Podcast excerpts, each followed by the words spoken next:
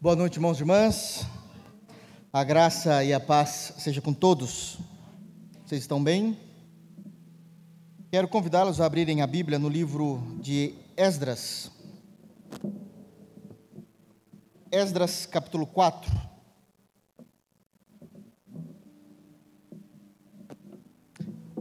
Nós iremos dar início nesse capítulo e vamos dar sequência nesta série de sermões que temos pregado no livro de Esdras. Hoje nós iremos ler do versículo de número 1 ao versículo de número 5. E com a graça de Deus, iremos expor o texto bíblico, amém? Esdras, capítulo 4, versos de número 1 a 5.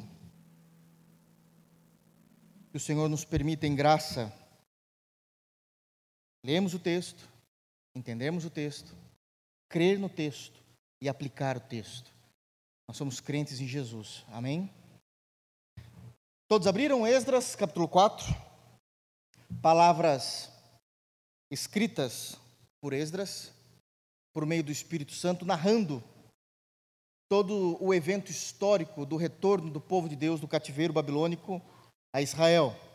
E nós temos informações importantíssimas para a igreja do dia de hoje nesse texto. Embora seja um texto bastante antigo, nós temos informações, lições, verdades, destaques importantíssimos nesse texto. Devemos ouvir, entender nesse culto de doutrina e aplicarmos na nossa vida. Amém? Diz assim a palavra de Deus, verso 1: Ouvindo os adversários de Judá e Benjamim, que os que voltaram do cativeiro edificavam o templo ao Senhor, Deus de Israel. Chegaram-se a Zorobabel e aos cabeças de família e lhes disseram: Deixai-nos edificar convosco, porque, como vós, buscaremos a vosso Deus, como também já lhe sacrificamos desde os dias de Esar-Hadom, rei da Síria, que nos fez subir para aqui. Porém, Zorobabel, Jesuá e os outros cabeças de família lhe responderam: Nada tendes conosco na edificação da casa a nosso Deus.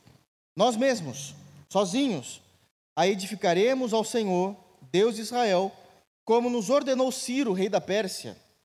Então, as gentes da terra desanimaram o povo de Judá, inquietando-o no edificar.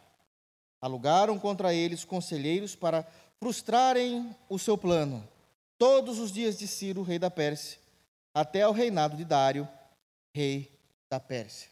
Amém. Feche teus olhos, vamos orar. Te damos graças, Senhor, porque o Senhor tem sido o nosso refúgio de geração em geração. Obrigado ao Senhor, porque o Senhor tem nos amado e por meio de Cristo nos chamou ao teu santo evangelho. Obrigado pelo perdão dos pecados, obrigado porque morrestes por nós, pelo teu povo. E assim o Senhor tem construído em nós a identidade de Cristo. Continua trabalhando em nós, para que possamos ser mais parecidos com Jesus. Por meio do teu Espírito Santo, Senhor. Fala aos nossos corações. Nos revela o teu texto, Senhor, para que possamos aprender, crer e aplicar. E possamos sair daqui compreendendo mais a respeito da nossa vida cotidiana como crentes no meio de um mundo perverso. E que possamos agir da maneira como o Senhor espera que nós venhamos nos comportar como crentes em Jesus. É assim que nós oramos, no santo nome de Jesus Cristo. Amém. Irmãos, aqueles que têm acompanhado esta série de sermões que temos pregado no livro de Esdras, já ficou muito bem claro que Esdras ele é um livro que ele vai trabalhar prioritariamente não em questões espirituais e doutrinárias a respeito de como devemos crer, a respeito de como devemos viver naquilo que tange assuntos espirituais. Aliás, toda a Bíblia trabalha com esse conceito e temos pregado assim há muitos anos aqui, graças a Deus.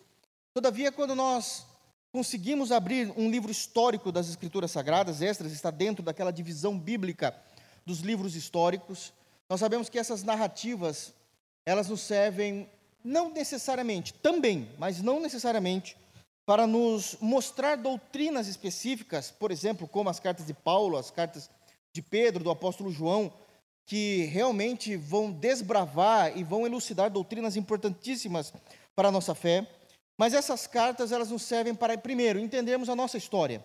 Embora nós não sejamos judeus, por causa de Jesus Cristo, nós nos tornamos um único povo.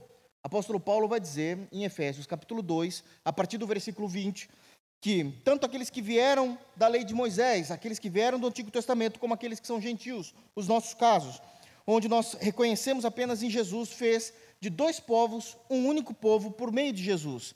Então, essa não por uma questão biológica ou de nacionalidade é a nossa história, mas por causa da fé em Jesus, nós entendemos que esse foi todo o progresso da história de Deus até que o evangelho chegasse a nós. Então é importante nós entendermos esses pontos, características, essas narrativas e uma vez que Deus aprove esses comportamentos, isso tem que também ser visto de uma forma teológica, delicada, mas prática para a igreja do dia de hoje. Amém? Então, existe uma serventia de comportamento prático, teológico para a igreja de hoje, aquilo que nós entendemos nesses livros históricos. E isso não tem fugido, nós temos aprendido e muito.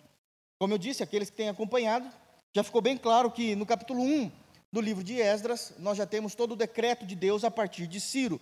Deus levantando Ciro e trazendo um decreto de como nós deveríamos nos comportar, como o povo judeu deveria se comportar no primeiro momento, para que eles pudessem retornar e qual foi as ações tomadas por esse povo e guardadas as devidas proporções naquilo que dá para ser utilizado por nós, tiramos essas informações e nos comportamos igual, porque isso glorificou a Deus. No capítulo 2, nós já tivemos toda aquela listagem que trabalhamos daquele povo que retornou.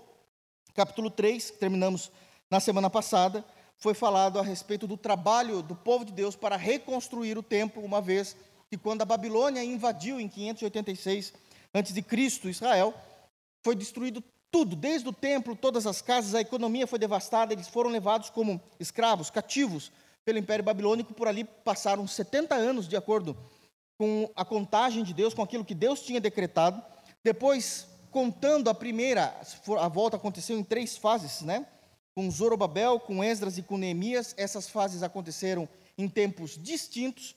E nós temos aí uma contagem de entre 92 a 94 anos para todo o povo retornar após os 70 anos de cativeiro. Ou seja, levou muito mais o retorno, muito mais tempo o retorno deles do que propriamente dito o castigo de Deus. Porque retornar e ter intimidade com Deus leva tempo, né? Leva tempo. Então, esses são os pontos clássicos daquilo que nós temos entendido dentro daquilo que a palavra de Deus tem nos orientado. Hoje, pela graça de Deus, nós vamos iniciar o capítulo 4 e também não foge essa narrativa daquilo que o livro se propõe a, a nos mostrar tanto a narrativa histórica do que estava acontecendo, como também o comportamento, a vida diária do povo de Deus, tentando de alguma forma viver para a glória de Deus num dia a dia comum. E isso é importante. Isso é importante. Nós temos a nossa vida com Deus no privado, em nossos quartos, temos a nossa vida com Deus no meio da comunhão dos irmãos, como nós fazemos aqui, mas existe uma vida com Deus que nós devemos ter no meio do mundo, no presente século em que nós vivemos. E esse presente século, o tempo todo, vai nos apresentar situações que, diferentemente daqueles que não têm um compromisso com Deus, precisamos observar, entender e saber nos comportarmos, uma vez que testemunhamos a respeito de Cristo. E essa narrativa está falando daquilo que acontece no dia a dia de um crente. E aqui nós vamos conseguir tirar informações preciosas, vivendo no meio de um mundo tenebroso, sendo sal e terra no meio de um mundo tenebroso. É basicamente esse o texto que nós lemos do verso de número 1 até o versículo de número 5 do capítulo 4 de Esdras. Amém? Dito isso, a título de introdução, agora é importante nós observarmos o texto daquilo que tem ocorrido, daquilo que tem acontecido, e pela graça de Deus, expormos e ouvirmos a voz de Deus. Eu queria que os irmãos lessem comigo, por favor, novamente o versículo, apenas o versículo de número 1, para que a gente possa se atentar ao que Deus está dizendo. Diz o texto: Ouvindo os adversários de Judá e Benjamim que os que voltaram do cativeiro edificavam o templo ao Senhor, Deus de Israel. E aqui continua no verso 2, mas até aqui por hora. Até aqui por hora. Parece que as coisas tinham se engrenado, todo o povo já estava em Jerusalém, saíram da Pérsia, caminharam até novamente a terra prometida, já era a terra deles, tinham sido agora julgados por Deus por desobediência, passaram todo esse tempo que eu acabei de de citar, de 70 anos, mas os 90 anos de retorno, 92, 94 anos de retorno. retornam, começam a edificar o templo. O altar de sacrifício já estava edificado de acordo com o capítulo 3. E aquilo, todas aquelas dificuldades que surgiram desde então, que eram dificuldades internas, a priori, tinham sido resolvidas. Sanadas as dificuldades internas, do verso 1 até o versículo do, até o capítulo número 3, do capítulo 1 ao capítulo 3, começa-se o capítulo 4. E agora a narrativa muda. A perspectiva muda. Aquele problema que era interno, agora passa a ser um problema externo. Não se fala mais das dificuldades do povo de Deus. Não se fala mais das dúvidas, talvez da demora do povo de Deus em engrenar para restabelecerem o culto. Agora o problema é externo. O texto é claro e notório. Se os irmãos prestarem bem atenção no que leram, no versículo de número 1, diz: os adversários de Judá e Benjamim. Sabemos que Judá e Benjamim é dado, é o nome dado ao reino do sul, aqueles que retornaram do Império Babilônico, visto que o reino do norte foi destruído pelo reino assírio. Quando nós pregamos o profeta Oséias, nós já entendemos a respeito de como Deus iria destruir todo o reino do norte. Mas ficaram apenas duas tribos no reino do sul, que era exatamente a tribo de Judá, da qual vem nosso Salvador, Jesus, e a tribo de Benjamim, da qual veio Paulo, pregando o evangelho quando Deus converteu. Duas tribos que surgiram personagens, obviamente que Jesus nem se compara com Paulo, muito acima de Paulo, mas personagens que trouxeram e foram de grande peso na história cristã. E o, e, e o texto começa claramente dizendo que agora eram adversários que estavam observando o dia a dia do povo de Deus. E aqui eu já quero tirar uma primeira informação importante do versículo de número 1. Adversários existem e eles são maus. Adversários existem e eles são maus. Como pastor, eu já ouvi diversas vezes alguns irmãos dizendo: Pastor, pela graça de Deus, eu não tenho inimigos. E eu não duvido do que você está dizendo. Fico feliz de ouvir essa frase da sua boca. Mas o fato de você entender que você não possui, o fato de você confessar que você não possui inimigos, não significa que essa seja uma realidade. Existem pessoas que naturalmente se tornam nossos inimigos, nossos adversários, simplesmente porque não gostam de nós. Nós nunca fizemos absolutamente nada, nunca plantamos nada na vida dela que a prejudicasse, nunca trocamos, às vezes, meia dúzia de palavras, mas o fato de sermos nós, ela nos odeia. Tem outro ponto.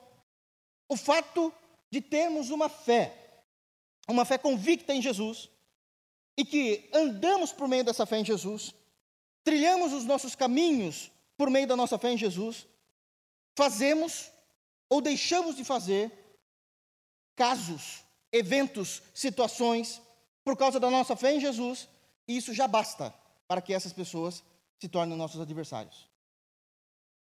A nossa santidade, porque eu creio, somos santos em Jesus Cristo. A nossa santidade fere a impiedade de muitos dos nossos colegas, amigos, conhecidos, daqueles que estão ao nosso redor, seja no trabalho, na faculdade, na escola, na família. O fato de você deixar, deixar de fazer algo com eles, porque entende que aquilo é pecaminoso de acordo com as Escrituras, na luz das Escrituras, isso faz com que ele já não goste de você. O texto aqui está dizendo que existiam adversários do Reino do Sul, adversários do povo de Deus que tinham retornado. E eles eram adversários por quê? Porque eles tinham ficado 70 anos fora da sua terra, e mais, no total, né, na terceira viagem de retorno, totalizando mais 92, 94 anos de retorno. Foram tempos, anos suficiente para que a terra devastada de Israel fosse tomada por outros povos. Foram anos suficientes para que estes povos que tomaram posse da terra de Israel construíssem uma sociedade, construíssem uma economia, desse àquela terra o nome de uma outra cidade.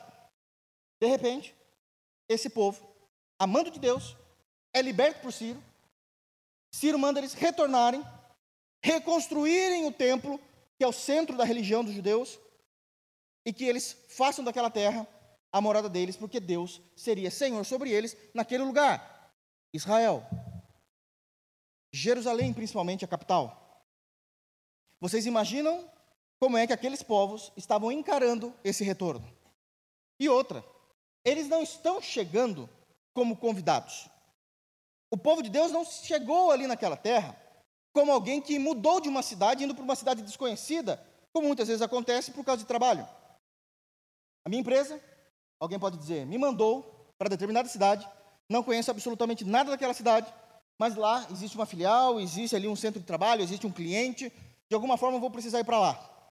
E aí, geralmente, essas pessoas vão para lá, com família, e começam a entender a localização, começam a entender como é o funcionamento daquela cidade, o tipo de vizinhança, como, como é a sociedade local, municipal. Jerusalém não. Os judeus estavam voltando lá, sendo aquela é a minha terra. Vocês são invasores. Eles não estavam muito felizes com os judeus. Não estavam muito felizes. E ainda diziam: estamos voltando porque Deus nos deu essa terra. Essa terra não é de vocês. Essa terra é nossa, é do povo de Deus, dos descendentes de Abraão. Então aqui já estava caracterizado que existia uma animosidade, uma inimizade entre esses povos. E eles estavam, de acordo com o texto, no versículo de número 1, ouvindo todos os acontecimentos. Porque os nossos adversários, eles nos observam. E nos observam o tempo todo. E é a partir do que eles observam, eles vão agir. Eles vão agir. O texto continua ainda dizendo: ouvindo os adversários do Reino do Sul, de Judá e Benjamim, que os que voltaram do cativeiro edificavam o templo ao Senhor, Deus de Israel. Eles não apenas observaram, mas eles observaram e tomaram nota, informações. Eu sei que eles estão voltando, eu sei qual é o motivo deles estarem voltando. Eles eram presos, eram, eram cativos e agora são libertos. Chegando aqui, estão agora reconstruindo o templo, exatamente no mesmo lugar onde havia o templo anterior. Aqui eu preciso dar um destaque a vocês. Os nossos inimigos, por mais que nós venhamos entender que não haja inimigos e adversários contra a nossa alma, e aqui não está falando de diabo, aqui está falando de pessoas. O diabo já é muito claro que é nosso inimigo. Aqui está falando de pessoas. Elas sabem muito bem onde a gente mora, ela sabe onde a gente trabalha, sabe mais ou menos daquilo que a gente gosta, daquilo que a gente aprova, sabe possivelmente quais são os nossos planos, os nossos projetos, porque são pessoas que vão atrás de informações. E por que é que elas vão atrás de informações? E eu preciso que vocês entendam isso, porque a palavra de Deus está nos ensinando isso nesse texto. Um dos pontos importantes do que a palavra está ensinando é isso. Guardem isso para sempre no coração de vocês. Não estou espiritualizando, estou colocando em questões da terra. Conhecimento é poder. Conhecimento é poder.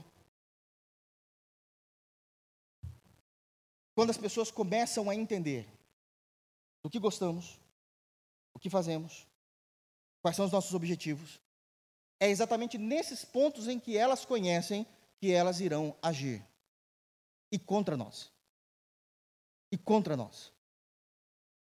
Conhecimento é poder. Quanto mais eu conheço a teu respeito, mais eu tenho você em minhas mãos. E isso é natural do ser humano. Existe muitas vezes uma falta de decoro, falando agora no popular, irmãos, eu preciso dizer isso. Uma falta de ética, que muita gente quer saber quanto que é o seu salário. Por que, que ele quer saber o seu salário? Isso vai mudar alguma coisa para a vida dela? E você vai dizer: Não, vai. Vai sim, irmão. Ela vai querer controlar a tua vida à distância. Você comprou um carro, ele vai dizer: Lógico, comprou. O salário que ele ganha. Se ele comprou parcelado, olha, eu imagino, fazendo as minhas contas, uma parcela até de tanto consegue pagar. Comprou uma casa, financiou uma casa, olha, está pagando o carro, está dentro, está dentro, está dentro do salário. Está dentro. Recebeu uma promoção de quanto?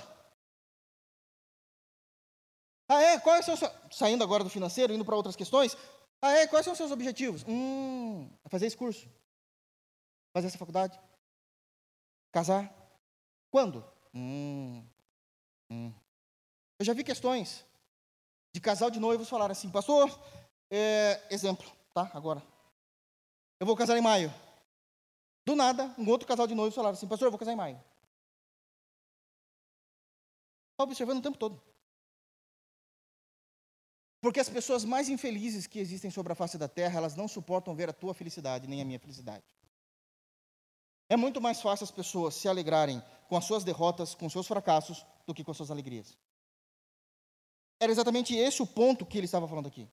Eles estavam observando o tempo todo, tomaram nota, sabemos de onde eles vieram, sabemos o porquê eles vieram e o que eles irão fazer. Reconstruir o templo. O que a gente vai fazer? Frustrar esses sonhos. Irmãos, em outras palavras, não conte, não contem os seus objetivos e os seus planos para todo mundo. Não é todo mundo que está torcendo por você. Não é todo mundo que está feliz com o teu sucesso. Tem pessoas que vão dar risada na tua frente e vão torcer para o jacaré quando você virar as costas. Isso é óbvio. O texto claramente nos diz isso. O tempo todo. É que a gente leu até o versículo 5. Vocês não têm ideia do que vai acontecer a partir do versículo 6. Mas é exatamente esse o ponto que está sendo trabalhado nesse texto. Existe uma frase que Flávia fala muito, e ela precisa ser entendida. Mas a frase que ela diz é a seguinte: Eu não mostro os dentes para todo mundo. Os dentes é no sentido de sorrir para todo mundo. Flávia não faz isso, ela é mais séria mesmo. Ela fala: Não faço isso até que eu conheça com quem estou conversando. Até que eu conheça com quem estou conversando. Tem que ter certeza com quem estou conversando. Eu preciso saber se aquela pessoa é digna de eu me abrir com ela e ela orar por mim. Eu tenho que saber se é a pessoa de confiança que vai torcer por mim, que vai me abençoar, que vai somar forças em oração, que em amor, nesse amor que é o vínculo da perfeição das Escrituras Sagradas, vai se ajoelhar diante de Deus e interceder por mim. Porque muitas vezes isso não é uma realidade. Irmãos, os adversários, os inimigos existem. Existem. E eles são maus. Vamos continuar o texto? Versículo 2. Chegaram-se a Zorobabel e aos cabeças de família e lhe disseram: Deixai-nos edificar convosco, porque, como vós, buscaremos a vosso Deus como também já lhe sacrificamos desde os dias de Esarradon, rei da Síria, que nos fez subir para aqui. Segunda lição, importantíssima no versículo 2. O modus operandi dos adversários. Eu quero destacar três pontos aqui. O modus operandi dos adversários. Olha o que o texto está dizendo. É claro como a luz do meio-dia. Eles perceberam, tomaram nota, entenderam o que eles iriam fazer. Agora eles vão agir, o modus operandi. E isso se repete. Não é uma surpresa para nós. Não deveria ser, pelo menos. E isso se repete. Primeiro destaque que eu quero dizer de como eles agiram, de acordo com o versículo 2, é dito o seguinte: eles falaram: Deixai-nos edificar convosco. Deixai-nos edificar convosco. A primeira ação deles, aproximação. Edificar é construir. Sabe o que eles estão dizendo? Do nascer do sol ao pôr do sol, eu quero trabalhar com você. Chegar próximo. É a primeira ação. Por quê? Porque a proximidade, naturalmente, nas relações interpessoais, já vai gerar, já vai gerar uma amizade amistosa. É natural, trabalho junto.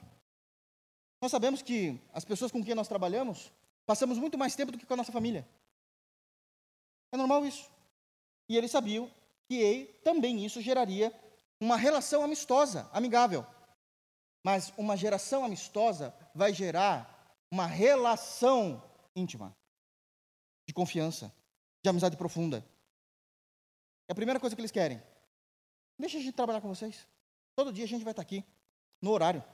Nós vamos te ajudar. Que papo para boi dormir, irmãos. Eles nem criam em Deus. Eles estavam totalmente negando o retorno do povo de Deus. Mas eu quero me aproximar de você.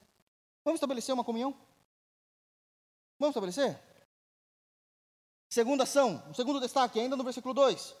Porque como vós, eles disseram, buscaremos a vosso Deus. Primeira aproximação. começa a relação de amizade, começa uma relação, uma amizade amistosa, uma amizade mais íntima. Segundo passo, eles vão dizer que têm os mesmos objetivos que vocês. Estou dizendo literalmente o mesmo. Como se alguém dissesse, ah, quero fazer faculdade de medicina. Ele vai dizer, também quero fazer faculdade de medicina. Tem uns que são mais descarados e falam isso mesmo. Mas a ideia é assim, ah, você está procurando fazer um curso? Eu também estou, na minha área. E começa a estreitar o relacionamento. Começa a dizer que tem os mesmos objetivos, que a labuta diária deles, que a labuta de vida deles é o mesmo que o seu. Olha como eram canalhas. Desculpem a expressão. Porque nós vamos buscar o mesmo Deus que vocês. Nós vamos buscar o mesmo Deus. Nem era povo salvo. Eles eram idólatras. Adoravam outros deuses. Povo pagão.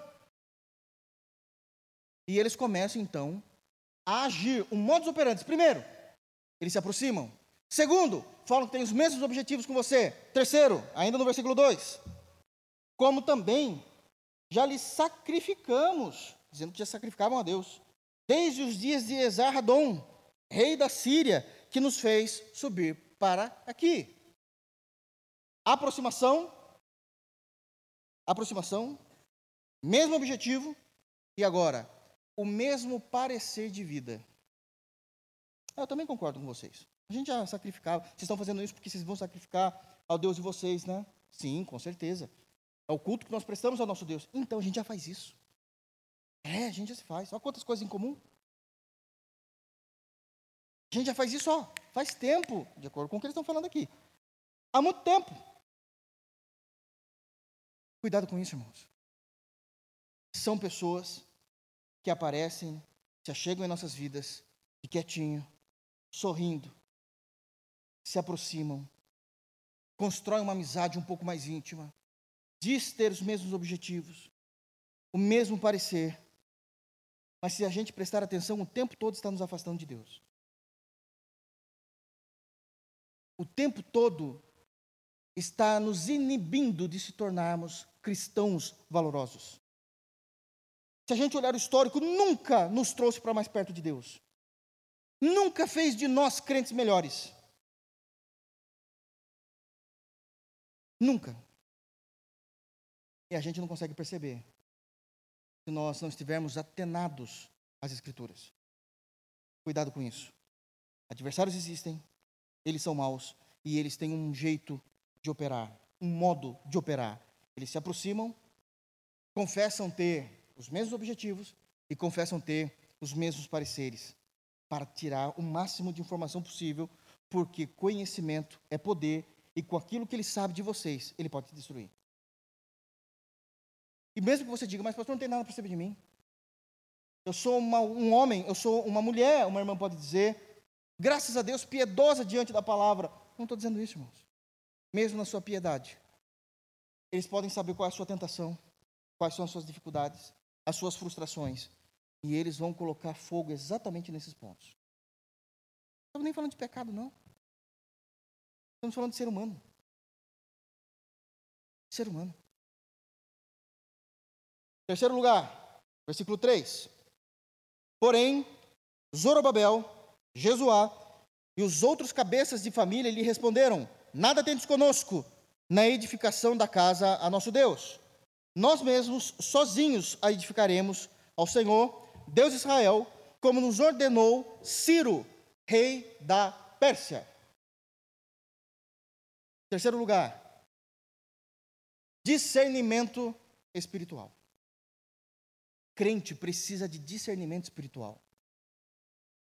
Eles se achegaram de mansinho, tentaram estabelecer comunhão, falaram do modus operandi, mas o discernimento espiritual, tanto de Zorobabel, que era o líder, desse que estava subindo e regressando, como Jesuá, que também ali estava como um líder civil, juntamente com os outros cabeças, disseram: Não.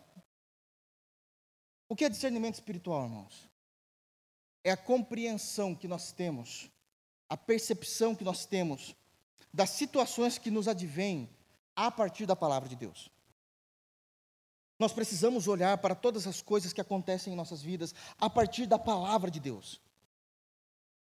O que, que, o que, que as Escrituras dizem a respeito de determinado assunto? O que, que as Escrituras dizem a respeito de determinado comportamento? O que, que as Escrituras dizem a respeito de determinada situação? E eu preciso ter essa, essa percepção.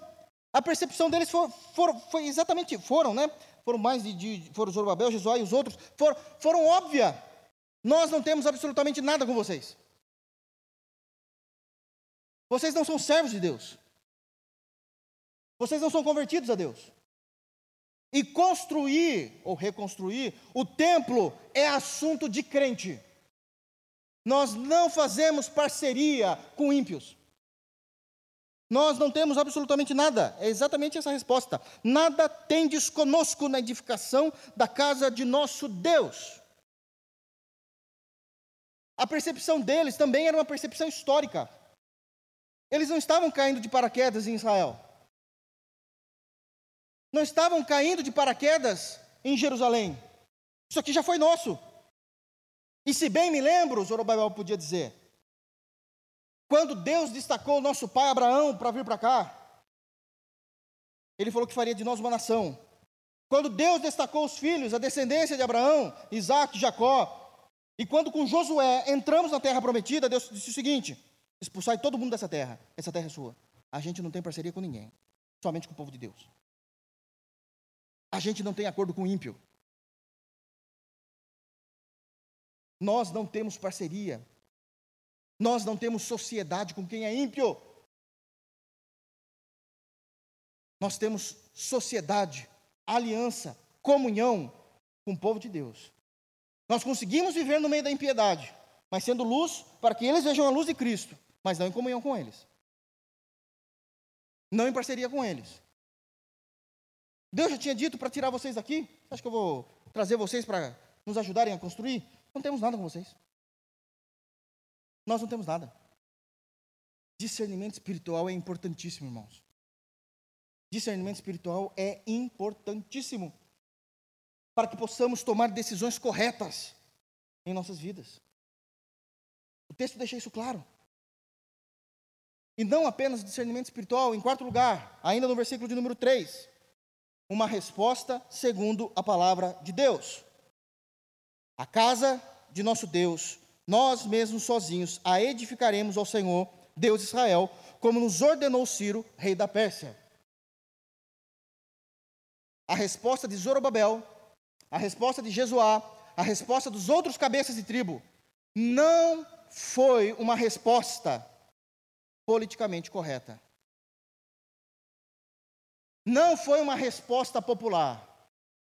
Foi uma resposta baseada em uma em ou numa posição firmada das escrituras, da teologia. Hoje em dia, se isso acontecesse, já estou vendo, sendo colocado nas redes sociais nas mídias sociais. Olha lá, crentes intolerantes, evangélicos intolerantes, não toleraram a raça, porque aqui eram outros povos, não toleraram a história de um povo naquela terra. Não, mas aquela terra sempre foi nossa. Não, não, isso não conta. Só conta essa parte boa. A terra eles estavam morando lá. É assim que funciona. As matérias hoje é tudo cortado pela metade, vocês sabem disso. A matéria é contada de acordo com aquilo que você quer falar, não de fato com o que ocorreu. Foram intolerantes com a cultura que estava naquele lugar. Zorobabel, Jesuá e os cabeças de tribo não estavam preocupados em serem populares. Eles estavam preocupados em manter a pureza das Escrituras, a pureza do povo de Deus. Não. Nós não temos nada com vocês. E quem vai fazer isso aqui somos nós, sozinhos, sem parceria nenhuma. Não é gostoso de ouvir isso. Mas é bíblico. Posição firmada. Eu sei em quem eu tenho crido.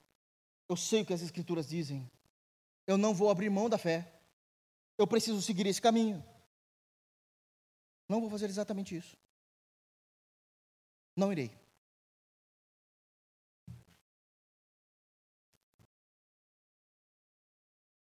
Em quinto lugar, versículo de número 4. Então as gentes da terra desanimaram o povo de Judá, inquietando-o no edificar. Não é à toa que Paulo, ao escrever a carta de 1 de Coríntios, capítulo 1, no versículo 10, ele escreve dizendo assim aos irmãos de Corinto: Tendes vós os mesmos pensamentos. Como igreja local, estejam alinhados, estejam alinhados naquilo que vocês creem, naquilo que vocês professam, para que vocês não sejam um corpo local dividido e cada um vá para um lado, de tal maneira que aquele corpo local não seja edificado. Tendes em vós o mesmo pensamento, estejam muito bem alinhados. Não era exatamente o que aconteceu aqui. Não era exatamente o que aconteceu. Os adversários vieram, falaram, os líderes, Zorobabel, Jesuá, os cabeças de tribo, entenderam a situação, negaram a situação, mas o povo falou: Poxa vida, né? Tem que mandar embora mesmo? Ah, Deus, Deus não vai ter misericórdia? Será que Deus não vai ter misericórdia deles? Será que eles não são gente boa e a gente que está sendo fundamentalista demais? Será que não é propósito de Deus para que eles conheçam o Evangelho? A gente vai por esse, sempre por esse lado, é impressionante. Ele nunca prega o Evangelho, mas acontece uma situação, agora ele virou evangelista. Será que não é, não, não é obra de Deus? Não é obra de Deus que quebra e transgride a lei? Não há parceria, não há sociedade? Não é! E sabe o que aconteceu? Aquele povo, não os líderes, nem Zorobabel, nem Jesuá, nem os cabeças, mas as famílias, a aglomeração do povo de Deus, deram ouvidos e foram levados. E sabe o que aconteceu? Aquele povo que estava animado no capítulo 3, onde todos se reuniram, todos vieram, não somente os representantes das famílias, mas todos vieram para reconstruir o templo, lembram-se disso? Um capítulo anterior, um capítulo antes. Diz o texto que desanimaram. Desanimaram.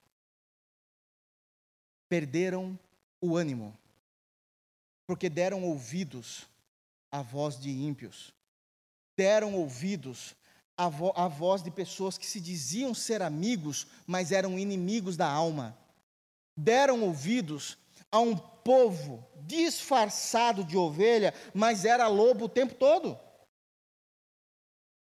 E ao darem ouvidos, desanimaram do seu progresso espiritual para com Deus. Está no texto. Então, agentes da terra, todas essas pessoas que estavam oferecendo, não, vamos trabalhar junto, vamos, vamos, vamos criar aqui um relacionamento. Também tem os mesmos objetivos. Olha como a gente pensa igual, os mesmos pareceres, a gente pensa igual. Se infiltraram, mesmo os líderes não gostando, mas viu, a minha casa mandou eu, e é verdade. Zorobabel não podia proibir ninguém de entrar na casa daqueles crentes. Entrou. Zorobabel não, não podia proibir de conversar, isso aí não, não faz parte do ministério, da liderança. E conversou. E o povo desanimou. E o corpo não andou. E mais uma vez, o templo demorou para ser construída. Mais uma vez, o objetivo demorou de ser alcançado. Isso é em qualquer lugar do mundo, irmãos. Isso é em qualquer lugar do mundo. E eles perderam o ânimo. Agora deixa eu falar uma coisa aqui para vocês, o como isso é importante. Perder o ânimo é perder tudo. Porque o ânimo é o agente motivador do ser. O ânimo é o que nos motiva. O ânimo é o nosso estado da alma, de como nós desejamos, como nós queremos. É aquela garra que nós temos interna para conquistar, para evoluir, para correr atrás. Destruiu o ânimo, destruiu tudo. Você vai desestabilizar um ser humano que perdeu o ânimo. Porque o ânimo é o agente motivador da existência, do ser. E a primeira arma que eles fizeram é exatamente isso. Falaram, falaram, dissuadiram trabalharam de tal forma que eles desanimaram o povo de Deus. Tirou o ânimo, tirou tudo. Como é que eles fizeram isso? Com uma palavra negativa. Com palavras contrárias. Tirou o ânimo. Tirou o ânimo, parou tudo, atrasou tudo, já não consegue mais caminhar. Isso é tão sério, isso é tão sério, que um dos maiores homens de Deus das Escrituras Sagradas no Antigo Testamento, vocês conhecem ele, o profeta Elias, por causa de uma palavra contrária, ele entrou em depressão. Uma. Primeiro de Reis, capítulo 18, diz que Jezabel falou para ele o seguinte: Amanhã, neste horário, acontecerá com você o que aconteceu com os profetas de Baal, foram mortos. Então ela está jurando ele de morte. Amanhã, nesse horário, acontecerá com você o que aconteceu com os profetas de Baal. Sabe o que aconteceu? Ali acabou o ministério de Elias. Ficou cabisbaixo, temeu a mulher, foi embora, fugiu para uma caverna.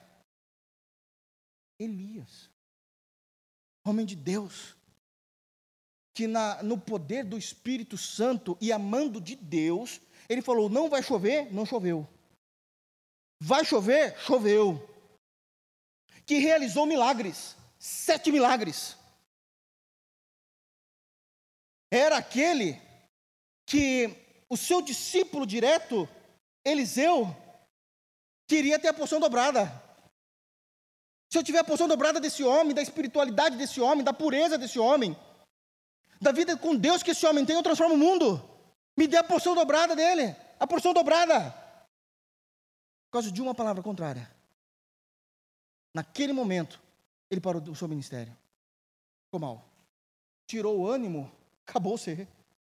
Tirou o ânimo, acabou ser. Isso é impressionante. Isso é seríssimo. Elias. Elias. Uma palavra contrária. Deixa eu falar aqui para vocês que a gente vive muito nessa situação. Eu quero destacar aqui, pelo menos, ainda dentro dessa lição e do versículo de número 4, pelo menos quatro situações que podem nos tirar o ânimo, nos deixar desanimados. Duas externas e duas inerentes do ser humano mesmo, internas. Duas externas. Não, eu, eu não vou falar de todas elas, mas eu escolhi quatro que eu sei que é a realidade da maioria das pessoas. As primeiras duas externas. A primeira, que podem tirar o ânimo do ser humano. Situações ou condições patológicas. Estávamos indo bem, meus sonhos estavam para se realizar. Infelizmente, no momento da minha vida, um diagnóstico de uma doença crônica e aquilo pode fazer eu perder o ânimo da vida. Pode me fazer eu perder o ânimo dos meus sonhos, daquilo que eu queria construir, de quem eu queria ser em Deus. Cuidado com isso. Notícias ruins, elas são reais, infelizmente. Notícias ruins são inevitáveis, inevitáveis, como aquela tempestade que caiu no barco dos apóstolos, mesmo Jesus estando dentro. A tempestade era real, a tempestade era inevitável. São tempestades na nossa vida. Notícias ruins são inadministráveis. Foge da nossa administração, da nossa gestão, do nosso controle. Lembra o barco sendo lançado de um lado para o outro? Mas se Jesus estiver nele, tudo muda.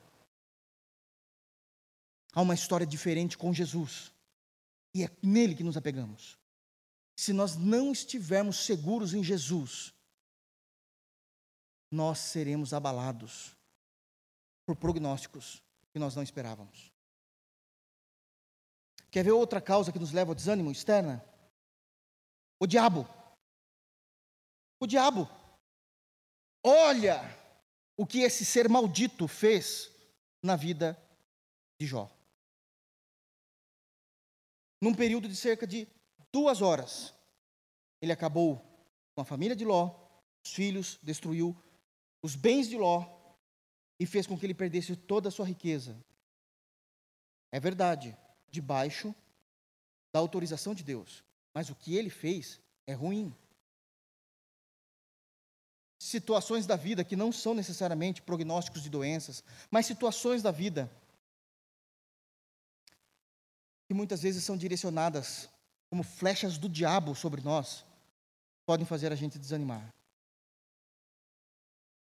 Para a glória de Deus, Jó era um homem de Deus. E ele disse tranquilamente: Nu eu saí do ventre da minha mãe, nu eu voltarei. Bendito seja o nome do Senhor. Se ele não tivesse essa maturidade, ele iria sucumbir.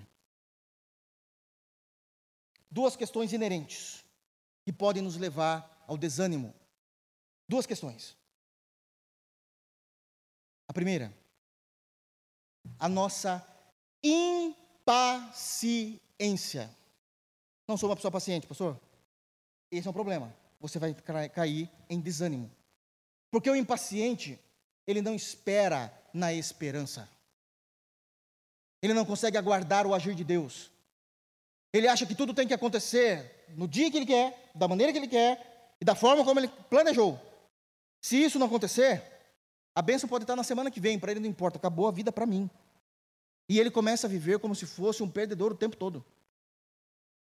Você vai ter depressão, você não vai conseguir se controlar e você pode morrer.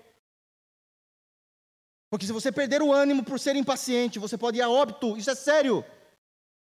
Pode ser que você diga isso não acontece comigo, mas acontece com milhões de pessoas. Pessoas que não têm paciência, que são ansiosas.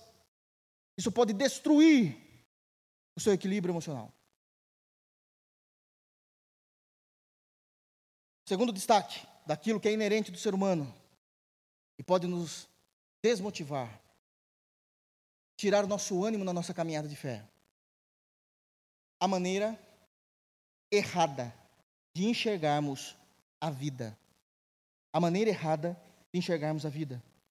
Palavras de Jesus, Mateus capítulo 6, versículo 22, ele diz: Os olhos são a lâmpada do corpo. Se os seus olhos forem bons, todo o teu corpo será luminoso.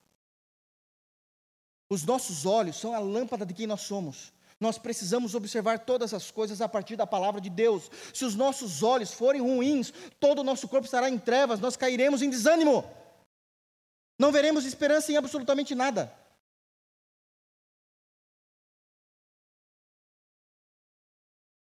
Pode parecer, pode parecer, que aqui ninguém sofre disso. Espero que não. Eu espero que não, em nome de Jesus. Mas há muitas pessoas com problemas porque perderam a esperança, a razão de viver, perderam o ânimo de vida. Isso desconstrói a pessoa.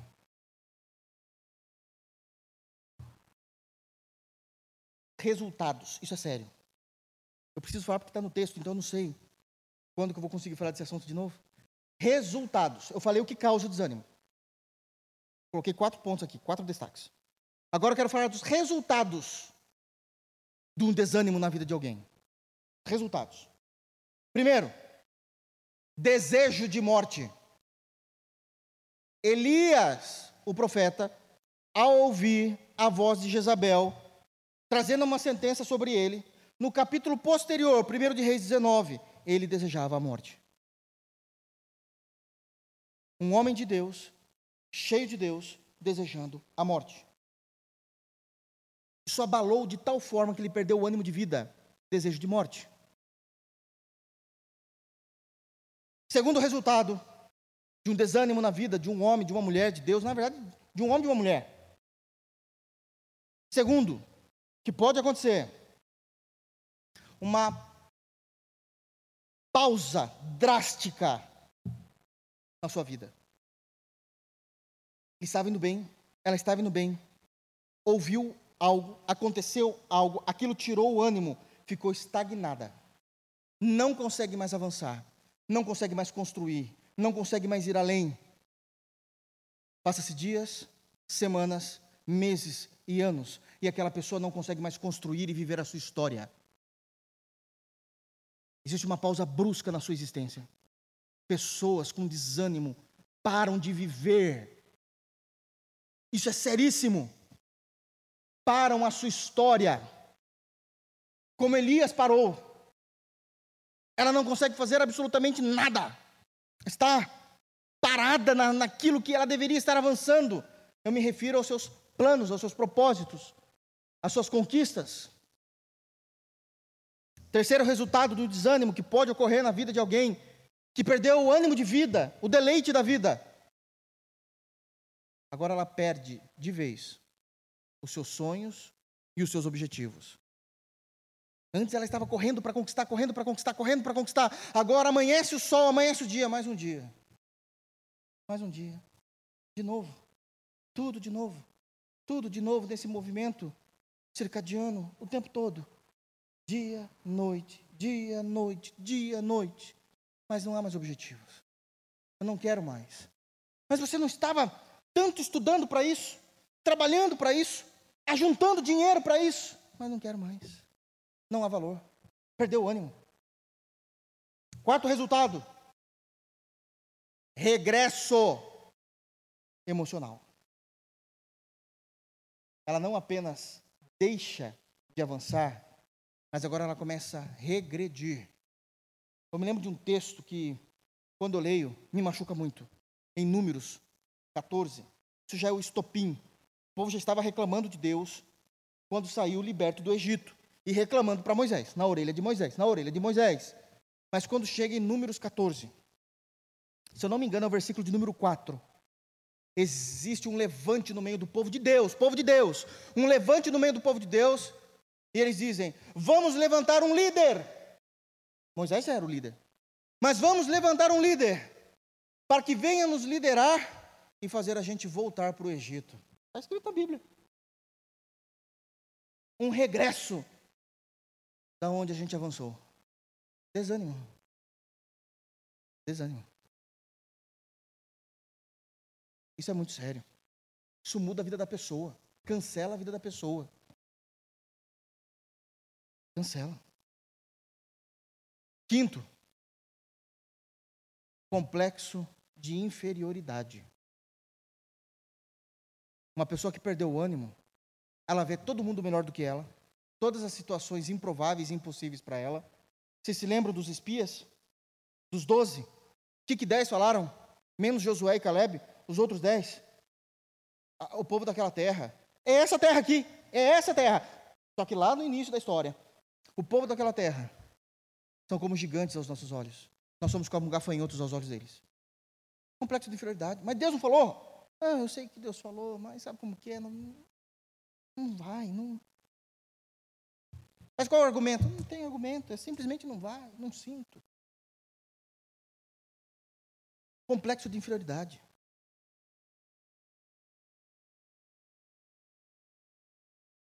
Um resultado terrível da falta de ânimo, destempero emocional.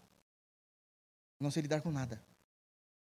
Um copo d'água que derrubou no chão se torna um tsunami invadindo a minha vida.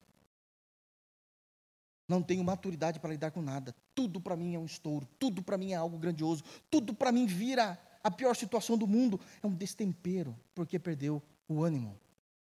Isso é sério. Pastor, pastor, entendi. Está muito claro no versículo 4. Entendi o que causa desânimo. Entendi os resultados do desânimo. Mas o que cura o desânimo? Eu quero citar algumas coisas aqui para os irmãos. Baseado no versículo 4. O primeiro remédio para o desânimo, e agora eu vou falar com crentes. O primeiro remédio para a vida de desânimo na existência de um crente é: tenha fé em Jesus. Tenha fé em Jesus. Evangelho de João, capítulo 16, versículo 33. Jesus disse: No mundo tereis aflições, mas tende bom ânimo. Eu venci o mundo. Isso significa que a vitória de Cristo, não por mérito, por graça, também é nossa. Também é nossa. Agora preste atenção no que Jesus está dizendo. No mundo tereis aflições. A gente não pode ser uma geração. Eu sei que existe essa geração, a última, inclusive. Mimimi. Me perdoe a expressão, eu sei que isso pode até dar aí um, uma má entonação, mas pelo amor de Deus, eu preciso falar. A gente não pode ser uma geração de leite com pera. Uma geração que não pode acontecer nada de errado. Te dói. Uma geração que uma palavra de atravessado muda a minha vida, a minha história. Uma geração que uma porta fechada me destrói. Uma geração que uma situação que surgiu, saiu do meu controle acabou com a minha existência, com a minha história, com a minha família, com a minha paternidade, com a minha maternidade. Não pode, irmãos. A gente é homem e mulher. A gente tem um propósito. No mundo a gente vai ter aflições, mas a gente tem bom ânimo. O meu Senhor venceu o mundo e a vitória dele também é minha. Isso é importante. Segundo ponto para se vencer, necessariamente para se vencer o desânimo. Leia a palavra de Deus. Medite na palavra de Deus. O salmista diz isso, Salmo 119, verso 140. A exposição, algumas traduções, a revelação das tuas palavras me tornam esclarecidos e dá entendimento ao simples. Se eu ler a palavra de Deus, eu me torno esclarecido, eu sei o que está acontecendo. Eu sei qual é o caminho. Eu sei em quem eu tenho que crer. Eu sei o que eu tenho que fazer. Não, mas e aquele irmãozinho simples? A palavra de Deus é responsável por trazer luz a eles. Nós cremos nisso. Não precisa ser um PhD. Não precisa ser alguém que está cheio de diplomas nas paredes para entender as Escrituras. A palavra de Deus vai atingir o coração do mais simples também e dará luz a ele. Ele vai se levantar. Ele vai entender por qual caminho ele deve seguir. As Escrituras será de fato luz para os seus pés, lâmpadas para os seus caminhos. No versículo 130 também, no Salmo 119, ele vai dizer: Olha, o teu servo ama a tua palavra, a tua palavra é puríssima, por isso que o teu servo a ama. Isso é importantíssimo. Eu tenho que saber em quem eu tenho crido, eu tenho que saber a palavra de Deus. Isso aqui não é uma história apenas, isso aqui tem que ter vida no meu coração. Isso tem vida, isso muda a minha vida. Terceiro lugar, seja cheio do Espírito Santo. Tem um texto que eu amo. Eu, eu, vamos abrir aqui, Atos capítulo 13, por favor. Olha isso. As intempéries da vida e como foi que Paulo e Silas conseguiram lidar com isso. Atos, por favor, Atos capítulo 13. Qual o contexto de Atos capítulo 13? Eles estavam pregando o evangelho poderosamente. Eles pregavam o evangelho.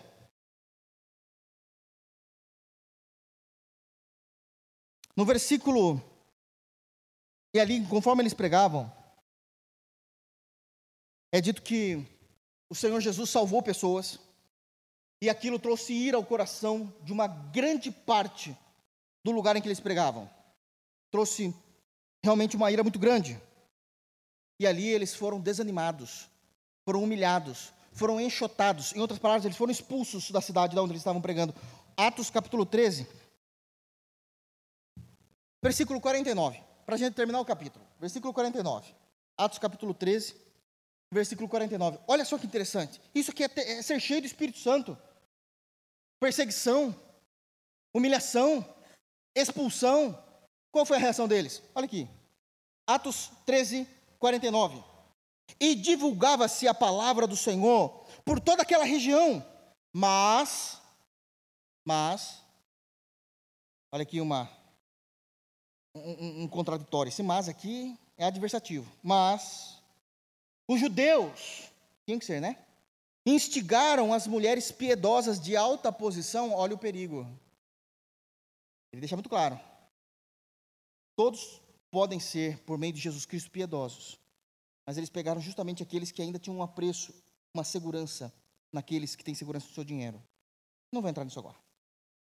Mas os judeus instigaram as mulheres piedosas de alta posição e os principais da cidade e levantaram perseguição contra Paulo e Barnabé, perdão, falei Silas, é Barnabé, e Barnabé, expulsando-os do seu território.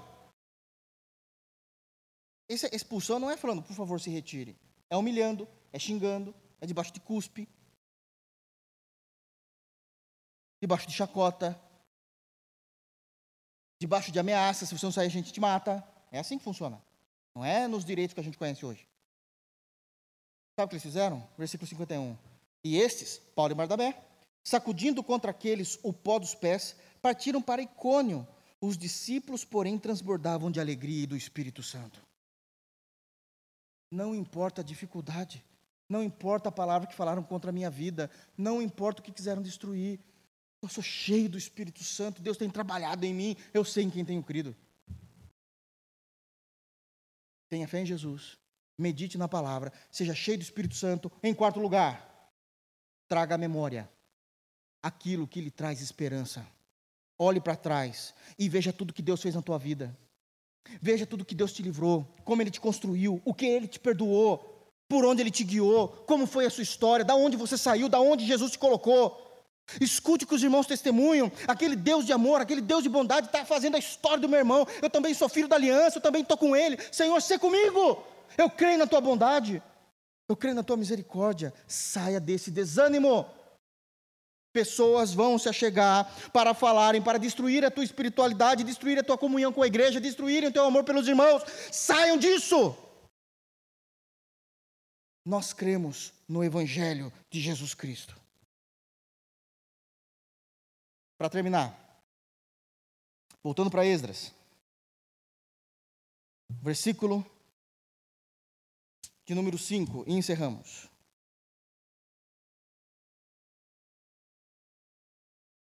Versículo 4. Então os agentes da terra desanimaram o povo de Judá, inquietando-o no edificar.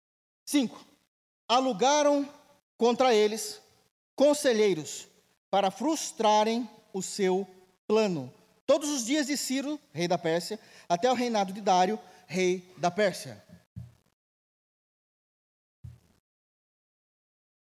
Eles promoverão um levante contra você. Os adversários, percebam lá no início do texto, se achegaram como amigos, fizeram um relacionamento íntimo, falaram que tinham os mesmos objetivos, queriam adorar o mesmo Deus, queriam caminhar juntos, tendo o mesmo parecer, não apenas construir uma amizade amistosa, mas muito mais profunda, íntima. Agora, esse povo está fazendo um levante contra a tua vida.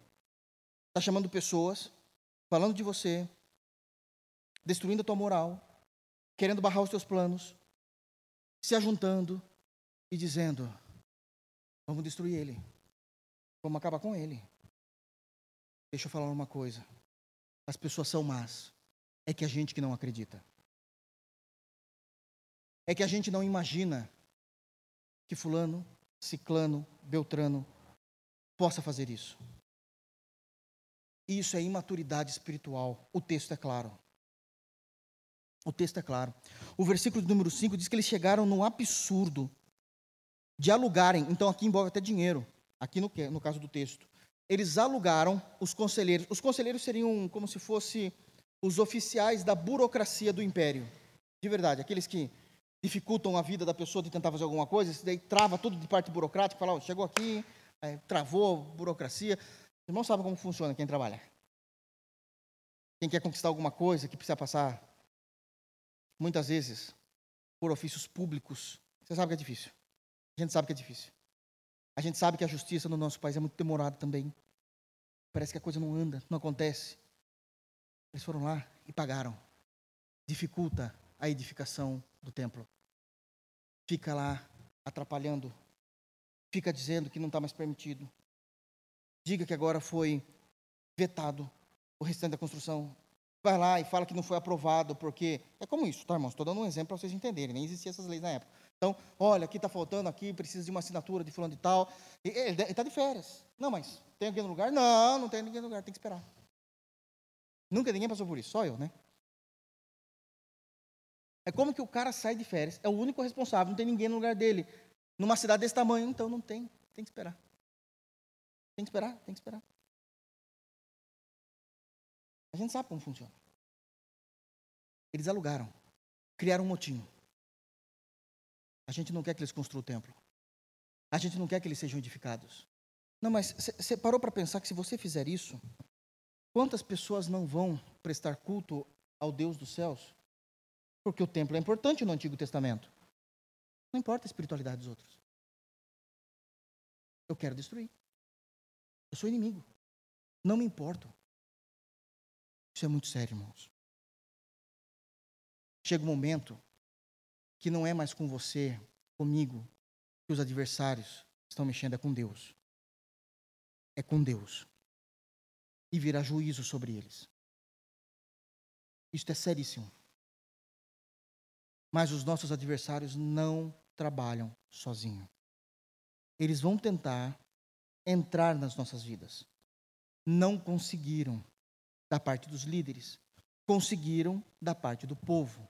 Desanimaram, mas os líderes ainda encabeçam. Então agora a gente vai destruir eles. Nós vamos destruí-los. É o que eles estão dizendo. Eles vão inflamar contra a nossa vida.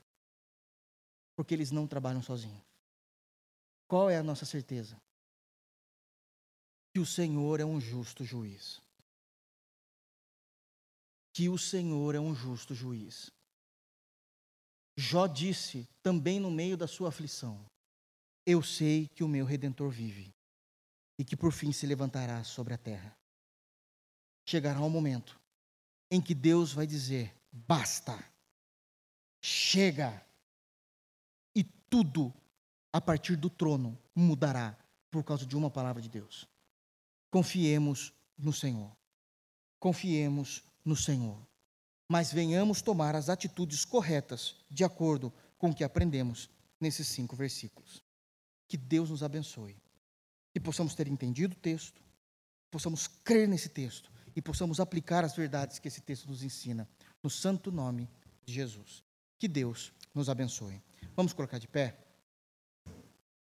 Feche os teus olhos, vamos orar para que possamos ir.